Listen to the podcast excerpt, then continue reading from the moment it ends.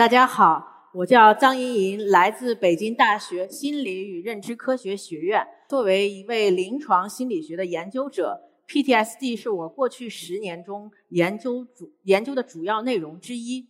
当我们来了解 PTSD，可以先从几个关键词开始。首先，第一个呢是一战，PTSD 的症状被临床的心理学家或者临床的医生开始得到重视，是从一战开始的。主要的呢是从越南战争呃退伍的士兵身上发现了这些的反应和症状。那么当时这个这种症状还不叫做 PTSD，当时起的名字呢叫做炮弹休克或者战争神经症。那么随着流时间的流逝和临床上逐步的案例的发现呢，在一九八零年的时候，PTSD 被收入到神经障碍诊断与统计手册。啊，我们简称叫做 DSM 的第三版。那么到今年的二零二零年，它已经有四十年的历史了。那么最后一个关于 PTSD 的呃关键词呢，是一个月。一个月代表什么呢？一个月是说，当一个人经历了创伤的一个月之后，他还有非常强烈的应激反应，还会感到非常的痛苦。那么症状没有消失的呃趋势。反而会有加重，那么我们才怀疑他可能会有 PTSD 的症状，也就是创伤后应激障碍。那么在经历创伤的一个月之内呢，我们通常把这种反应叫做急性的应激障碍，它的英文名呢叫做 ASD。那么说到创伤后应激障碍，我们首先想要知道什么是创伤，是不是我们生命中、生活中所有的负性事件都叫做创伤呢？比方说，今天你失恋了，或者你被老板痛骂了一顿，这些所有的负性的生活事件都是创伤吗？那么，先请大家看几张图片。那么，这个是二零一三年发生于美国波士顿的呃马拉松爆炸案。那么，它是一件人为的集体性的创伤事件。第二张图呢，大家可能比较熟悉，它是二零零八年发生于我国的大地震。那么它不是一个人为的事件，它是自然灾害造成的集体创伤。除了集体的创伤之外呢，我们个人可能会受到一对一的物理上的攻击或者侵犯。那么总的来说，什么叫做创伤事件呢？它就是那些对我们的生命和躯体会产生实际的或者威胁的事件。那么在这个定义下，我们可以看。如果我们目睹到死亡或者伤害，受到了身体躯体的攻击，我们参与了战争，受到了性侵，以及经历了一些日外事故，比方说车祸等等，经历了自然灾害，儿童和青少年群体受到了虐待和性侵，那么这些事件呢是常见的创伤事件。那么大家看到这些图，可能觉得它离我们的生活可能还很遥远。WHO 组织。在二零零二年的一个数据统计表示呢，全球所有的人群中，百分之六十的女性和百分之五十的男性，在一生中都会至少经历一次创伤事件。那么，其中百分之二十的女性和百分之八的男性呢，会逐步发展出 PTSD。那么，在所有的这些 PTSD 患者中呢，会有百分之三十的人因为可能没有资源得到治疗，那么 PTSD 就会变成伴随他们终生的状况。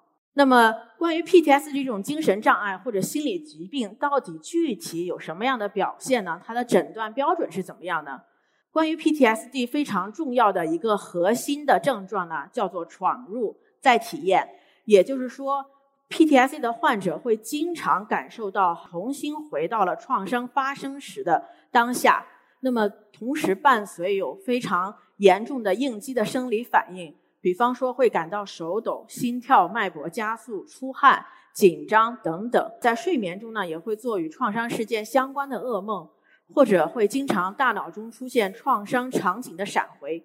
这个是 PTSD 非常重要的症状之一。那么第二点呢，由于一些关于创伤的刺激物会让患者产生一些焦虑，那么我们的患者就会出现一些回避的症状，他会极力的去回避与创伤整个事件有关的人、事物，甚至地点和想法等等。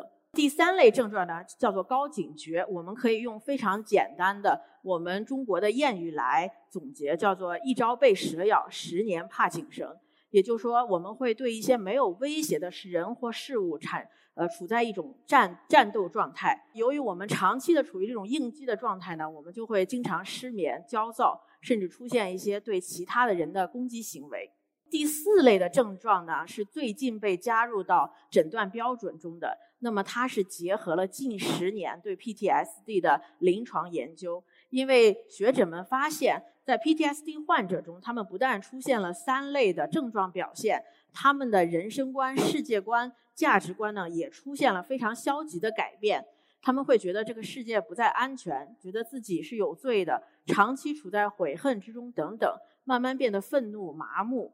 那么这个就叫做情感和认知的消极改变。随着临床呃神经影像学的研究呢，我们也逐步发现 PTSD 的大脑与普通的人的大脑也是不同的。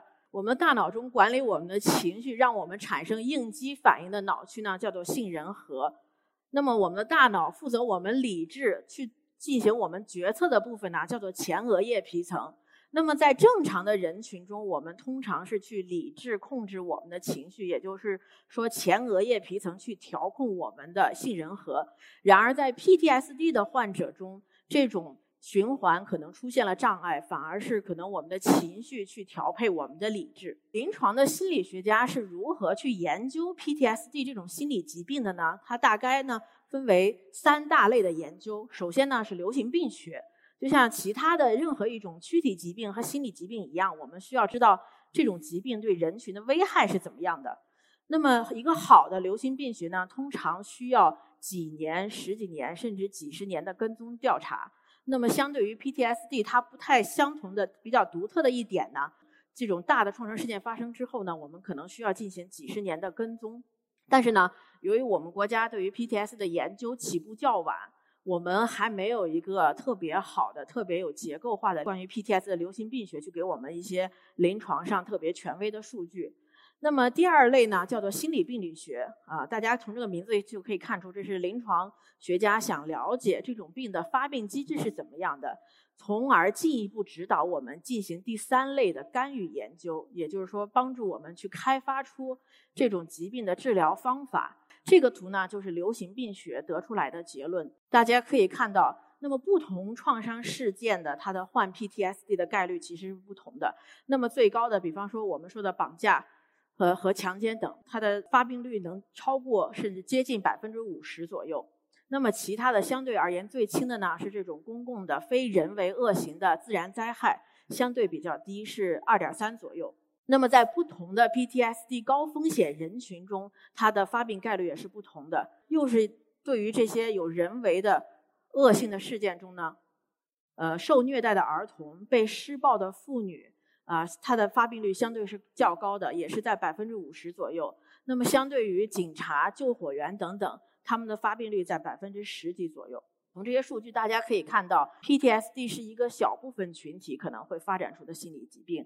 那么，在临床中，我们就非常关注哪类人容易在创伤后发展出 PTSD，或者有哪些特征可以使我们更容易发展出 PTSD。那么在临床上，我们就会进行这样的风险因素和保护因素的研究。根据之前的研究结果呢，我们刚才也提到了女性，然后过去有精神病史，一些创伤本身是一种人为的蓄意恶行，以及儿童期有受虐待的历史和创伤发生后缺少社会支持，是会发生 PTSD 的风险因素。那么相对于而言，如果一个个体有比较强的能力与掌控感，那么对死亡这件事呢有比较实际的认识，而且有稳定的自我意识、稳定的世界观、价值观，有比较健康的身体和体魄，有比较好的社会支持，可以帮助我们远离 PTSD 的侵扰。大家可以看到，不管是风险因素还是保护因素，那么前面四行更多的我们叫做创伤前或者创伤中的因素，就是说。我们在创伤发生之后很难去做出改变，但是最后一点，社会支持却是我们在创伤发生后可以进行增强和改进的因素。这就提醒了我们，如果我们身边有发生、有经历过创伤的人，我们需要去提供更多的情感和资源的支持，这样对他们的症状是非常有帮助的。我之前在美国的现役军人群体中呢，曾经做过一个研究，在三百六十六位已经被诊断患有 PTSD 的军人当中呢，如果他们有比较好的社会支持，他们的 PTSD 的症状也会相应的较轻。所以说，我们提供支持从来都不过为时过晚。作为一种心理疾病，如果我们不去管它或者不去治疗，会发生什么呢？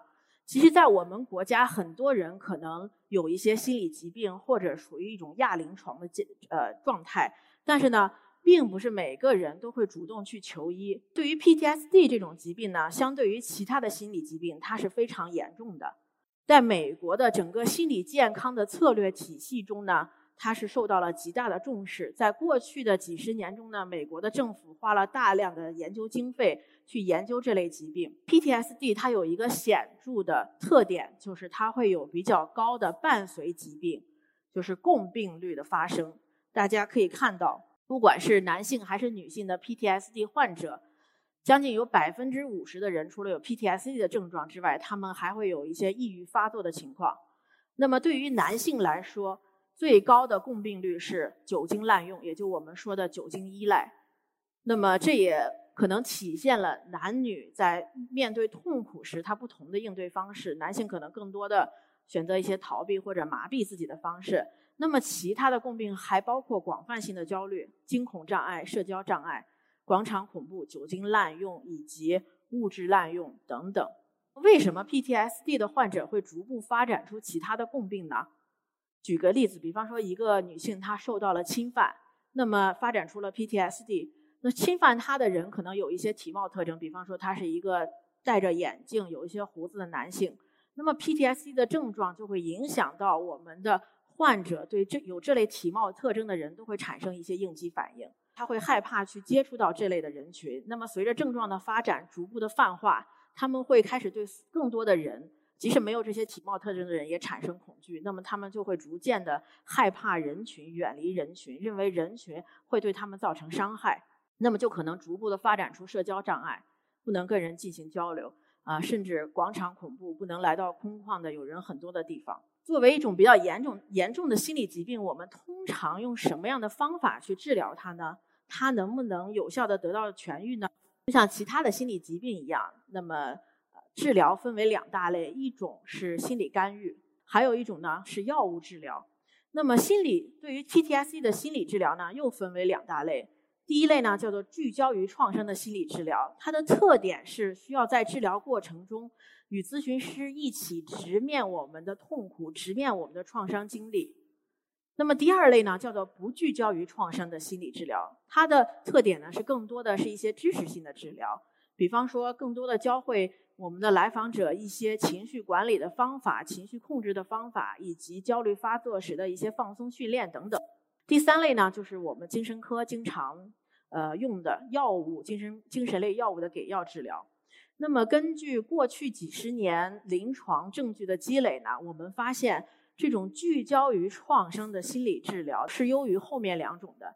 也就是说，对于 PTSD 的这种疾病，如果被下了诊断之后，在临床上，我们是首选聚焦于创伤的心理治疗的。但是由于前面说过了，我们国家的呃 PTSD 的研究和干预起步都比较晚。那么如果我们国家的人呢，呃被诊断为 PTSD，他可能并不能找到非常多的资源去进行聚焦于创伤的心理治疗，而更多的呢是接受药物和一些支持性的治疗。如果一个患者得了 PTSD，然后又接受了聚焦于创伤的这种心理干预会给他带来什么样的改变呢？非常简单明了的就是他的 PTSD 症状会显著的降低，啊，甚至减轻。其他呢，随着症状的减轻，他的一些社会功能也会逐步的恢复。在临床上也也有一些比较有趣的发现，比方说睡眠障碍，因为 PTSD 的患者通常伴有很多的睡眠障碍，但是研究发现呢，随着 PTSD 的症状的减轻，睡眠障碍不一定也会伴随着降下来。那么临床上有一些比较矛盾的发现，这也是临床工作者呃在研究的一个方向。除了这些行为学和症状学上的研究之外呢，零呃二零一三年的一个通过神经影像学的研究发现，一些 PTSD 的患者在接受了认知行为治疗之后呢，他们大脑中就是这个黄色的高亮的部分，它叫做海马，是我们大脑中负责记忆的部分。海马的体积呢，在干预的前后发生了显著的增加。那么更有趣的一个发现是一种叫做 FKBP5 的 RNA 核糖核酸，它的基因的表达也发发生了显著的增强。在所有的创伤聚焦于创伤的干预中呢，暴露类的干预是很大的一个门类。那么什么叫做暴露呢？大家可以看到右下角的这幅图，这个小姑娘呢，她非常害怕蜘蛛。他可能发展出对蜘蛛的恐怖，从而影响到他的生活和工作、学习的功能。那么，我们就在暴露过程中呢，首先通过蜘蛛的图片，再逐步的通过玩具蜘蛛、死蜘蛛，最后到最难的活蜘蛛，逐步的对它进行暴露。那么，这位小姑娘在暴露的过程中呢，也逐步学习到这些物品对她其实是没有实际的伤害的。那么，她的应激反应也会逐步的下降。对于 PTSD 的暴露类干预呢，左上角的这位女性学者做了非常多的工作，呃，她发展出一种叫做延长暴露干预，并且做了许许多的临床实验，涵盖到许多的人群，其中包括战争的士兵、受到性侵的妇女以及有过受呃受虐经历的儿童，验证了延长暴露可以治疗 PTSD 的基础。那么这种延长类暴露呢，也被欧美国家的临床治疗指南收入其中，作为 PTSD 的首选。那么，他也是我在美国研究期间的老师。暴露研究的形式呢，大概分为几种。首先呢，叫做想象暴露。暴露呢，就是通过想象直击我们的创伤经历，直击我们内心的恐怖。第二种呢，叫做实景实地的暴露，就我们可能会直接接触，就像我们面对活蜘蛛一样，直接去接触真实的。让我们产生创伤经历的人事或者地点。那么第三类呢？大家可以看到左下角的图片，它是通过虚拟现实的技术，将这种比较新鲜的科技加入到心理干预中。那比方说，一些士兵产生了 PTSD，但是不能突呃去到战场，那么我们可以通过 VR 去模拟一些战争的环境，进行更加真实的暴露。这里可以告诉大家一个知识，就是暴露类的干预呢，不只对 PTSD 有效，它对所有的焦虑类的心理疾病呢都非常有效果，包括广泛性的焦虑，包括强迫症，包括惊恐发作等等。为什么暴露类它对 PTSD 是有效的？大家可以看到这张图，当生活中有一些刺激物让我们的焦虑开始上升的时候，我们呃一些患者的预期是我们的焦虑会迅速的飙升。然而，这通常是一些错误的预期。我们这些刺激物通常可能是生活中一些并不可怕的事件。那么，我们的身体呢，会逐步学习到这些东西其实并不可怕。我们的杏仁核的活动会逐步降下来。但是，由于 PTSD 的患者，他们通常在这个。焦虑曲线升高的过程就已经停止，就开始回避这些事物，所以他们并没有体会到这个躯体反应、应激反应降低的过程。那么我们在暴露干干预的过程中呢，就通过咨询师与来访者一起，我们一起去暴露于这些刺激物，一起去体验这种。焦虑状态从高到低的过程，那么随着重复的不断的暴露，我们的来访者对这些暴露的对象产生了习惯化，他们那么他们每次激起他们的生理反应也会逐渐降低。这是一个视频，右边的这位呢是一位有空间恐怖症的患者，左边是他的咨询师。我们在视频中呢通过电梯走进电梯去进行一次暴露。You can do it, but not today. 我们的患者很怕在这种小的、呃封闭的空间中。As it turns out, getting in is the easy part. 即使进入电梯，他也感到非常的紧张和焦虑。大家可以看出来。And then what?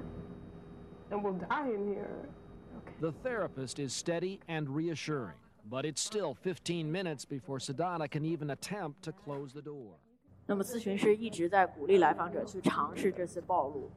那么，但是也是花了十五分钟的时间去做心理建设。来访者一直不想去关闭电梯的门，大家可以看到他的一些躯体的反应是非常紧张的。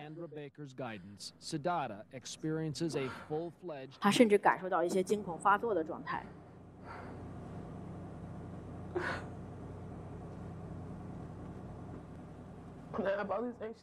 虽然坐电梯是我们生活中非常简单的一个 呃日常的活动，但是对某一些患者来说是非常痛苦的。 will become an act of terror and ultimately liberation. I'm going to take my hand off of the button and I want you to feel the anxiety. It will not hurt you. 好，这个咨询师要尝试关闭电梯了。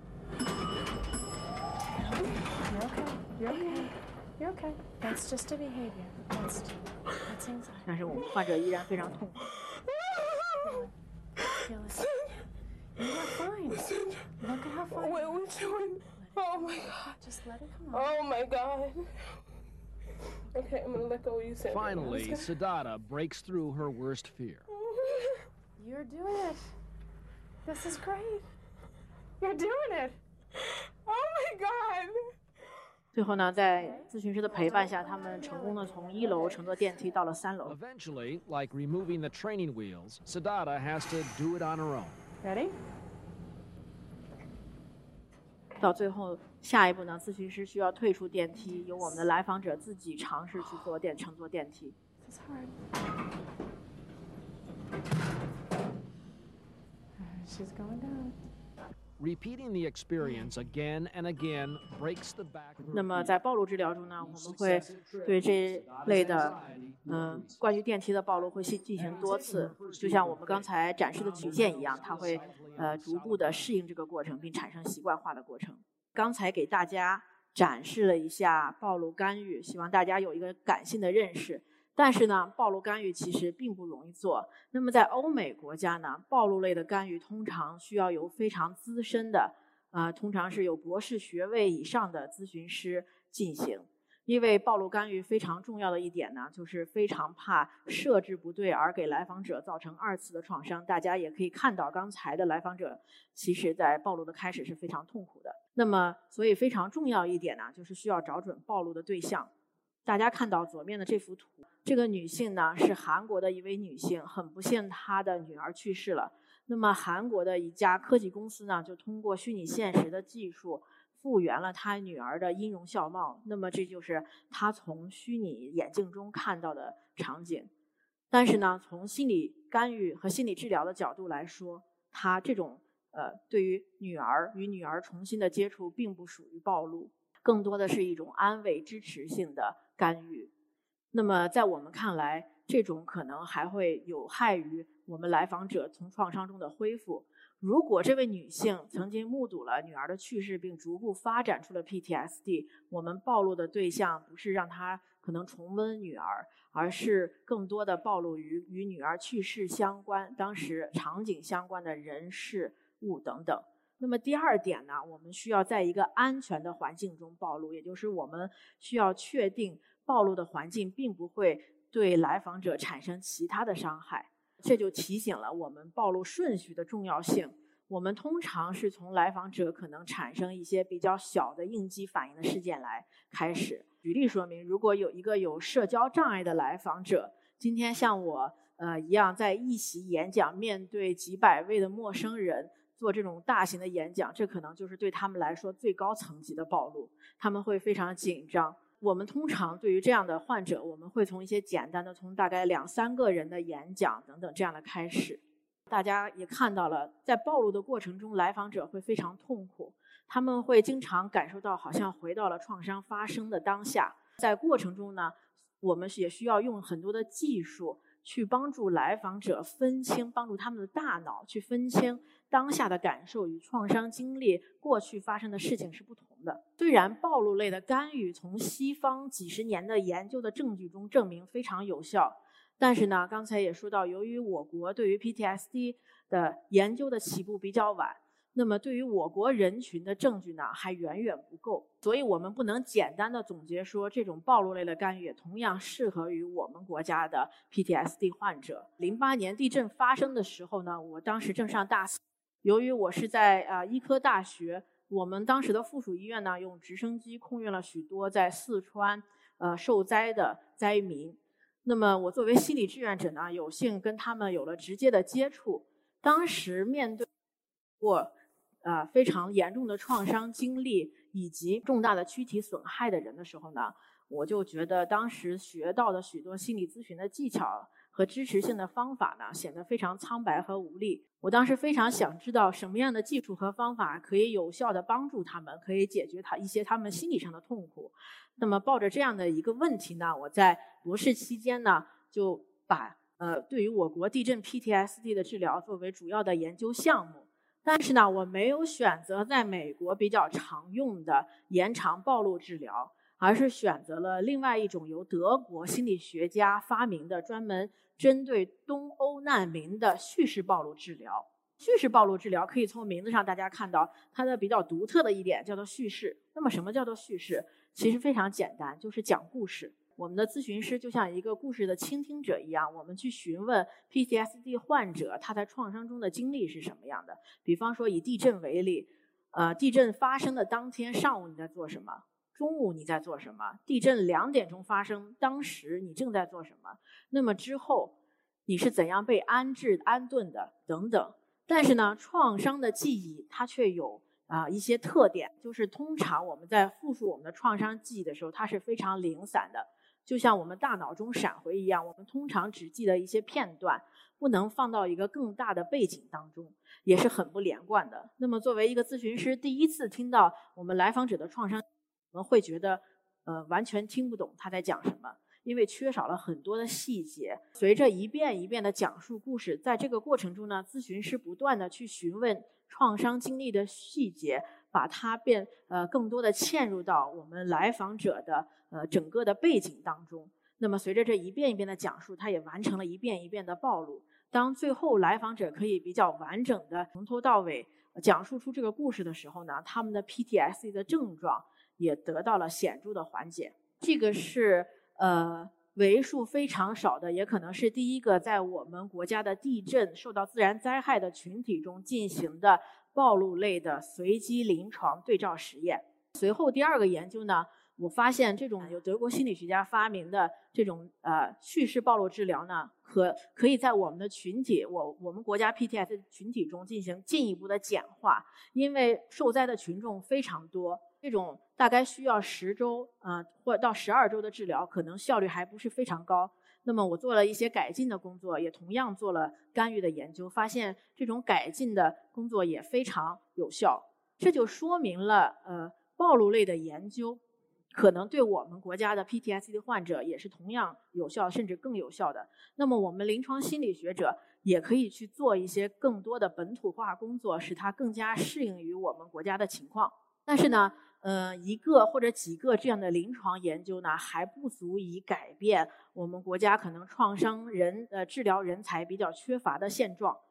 但是呢，这种情况也在逐步的好转。比方说，这次呃新冠疫情过后，很多的心理学者和呃组织机构组织了一些培训，啊，去请到在心理呃干预一线的工作人员，包括社工，包括心理咨询人员，包括。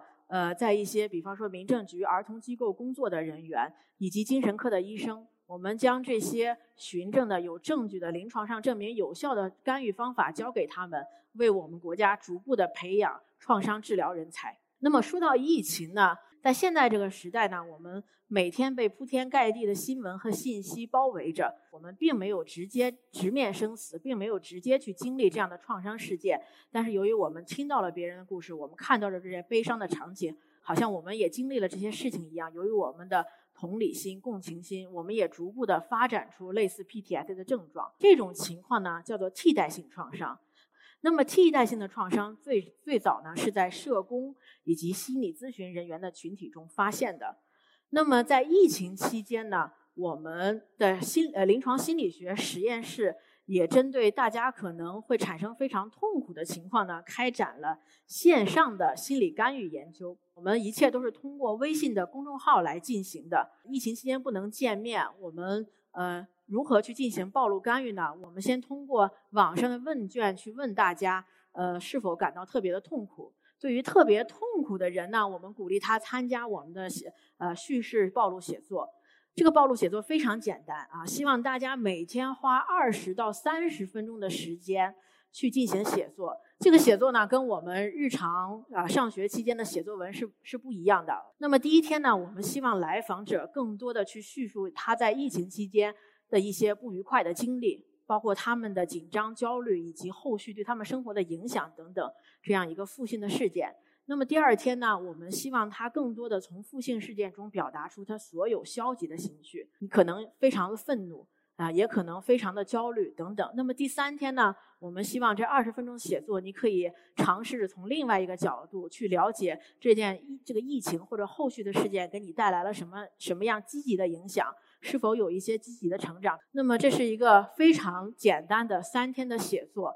那么结果呢，也如我们的预期差不多。啊，我们的七十八位的参与者呢，他们的替代性创伤以及跟健康相关的焦虑、抑郁等呢，都显著的下降。但是呢，这个研究非常有趣的一点是，我们招募的呃参加者呢，大部分是年轻的、学历比较高的女性，啊，也就是说，可能是我们常说的呃高知女性或者是文艺女青年。那么这个其实也呼应了我们男女在面对痛苦和创伤事件的一些不同。呃，男性可能更不乐于或者不倾向于去表达、表述出他们内心的痛苦和感受。但是呢，这种写作方法呢，也受到了很多的研究的证据，其实是非常有效的。就像这个题目说的一样，不快乐可能写出来就好了。除了这个干预研究呢，我们实验室也在疫情期间开展了一个大型的线上调查。因为疫情是一个非常特殊的情况啊，我们所有中国十几亿人被关在家中，这是像一个大型的实验一样。所以，作为一个临床心理学的研究者，我们就非常好奇，疫情隔离期间你在家做些什么活动？那你选择的这些活动类型和你的心理健康状况是不是有关系呢？于是我们就做了一个线上的问卷调查，总共收集了一千七百份的有效问卷。那么我们后续又做了第二次的跟踪，啊，跟踪的数据还没有分析出来。但是从我们第一次分析的数据呢，我们发现了非常有趣的一个现象。因为在问卷中呢，我们会问，呃，你每天花多少时间在不同种类的活动中？比方说，你花多少时间在打游戏？花多少时间在刷社交媒体？花多少时间在工作、学习、照顾家人，呃呃，去学习一项新的技能等等。我们问问了我们想到的可能的大家会进行的事情，同同时呢，我们也测量了大家的焦虑和抑郁水平。初步的研究结果非常有趣，我们发现呢，在疫情期间，更多的去从事一些建设性活动的人，他们的心理健康状况是更加好一些的。相对而言，去做一些可能逃避性的活动，就是我们说的打游戏，呃，或者去刷社交媒体，啊，或者去看剧等等，他们的心理状况相对而言是较差的。他们有比较多的焦虑、抑郁和家人的冲突。但是呢，我们做的是一个横断面的研究，我们并不能说明其中的因果关系，所以我们并不清楚是。因为这群人选择了这样的活动，所以他们的心理状况变好了呢？还是因为他们本来心理状况就比较好，所以他们可以去做一些更多建设性的活动？那么上面说了一下我们嗯实验室在疫情期间的研究。如果大家觉得比较有趣，或者大家也想参与我们临床心理学的研究呢，非常欢迎大家关注我们呃实验室的公众号。那么我们通过呃实线上的实验的目的呢，是希望有更多的有需要的人群可以接触到这类在临床在研究中特别有效果的、有证据的循证干预。呃，也希望大家可以通过学习更多的心临床心理学的知识、心理健康的知识，可以更好的关照到自己。最后，非常感谢一席提供这个机会，让我跟大家分享呃关于 PTSD 的知识。那么，感谢大家的聆听。